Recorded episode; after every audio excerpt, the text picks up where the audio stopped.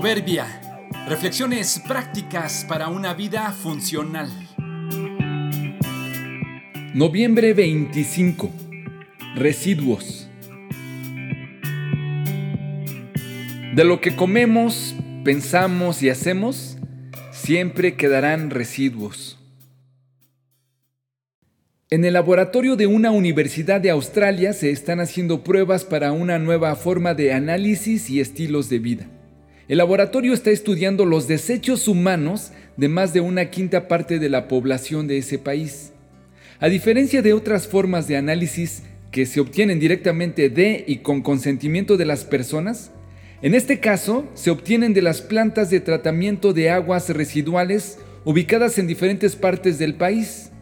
Los biólogos lo consideran un tesoro de información. Con este sistema descubrieron que en las áreas con mayor poder adquisitivo la gente consume más fibra, más cítricos y más cafeína. En las áreas de menos recursos descubrieron que la gente toma más medicamentos. Los laboratorios tuvieron que encontrar biomarcadores particulares para relacionarlos con alimentos específicos producidos solo por excrementos humanos, ya que lo que se encuentra en las aguas residuales puede ser vertido sin que necesariamente haya sido consumido en los alimentos. Saber qué consume la gente se puede saber también directamente preguntando a la población a través de una encuesta, pero se sabe que la gente suele mentir o exagerar sus cifras de lo que consume.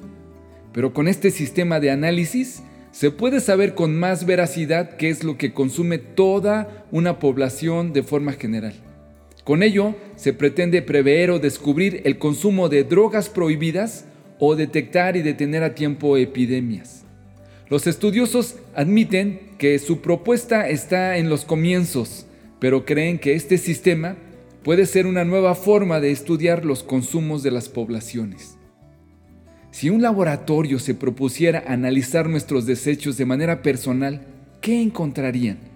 Suena medio asqueroso, pero ¿qué encontrarían en una prueba de laboratorio? ¿Que estás consumiendo desmedidamente algún producto? ¿Que estás consumiendo eso que, aunque sabes que es dañino, aún así lo sigues consumiendo? Y lo que es peor, ¿qué encontrarían en nuestros desechos mentales o emocionales? ¿Cuántas acciones y actitudes chatarra estaremos consumiendo y desechando? En algunos casos, ni lo estamos desechando, sencillamente nos están intoxicando. Si pudieran revisar nuestras mentes y nuestros corazones, ¿qué habría en los resultados? Descubrirían que por nuestras actitudes consumimos cientos de horas al mes frente a la televisión o en las redes sociales.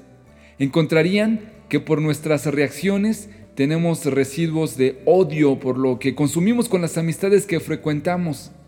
Y así como estos ejemplos, ¿qué encontrarían si nos revisaran el alma?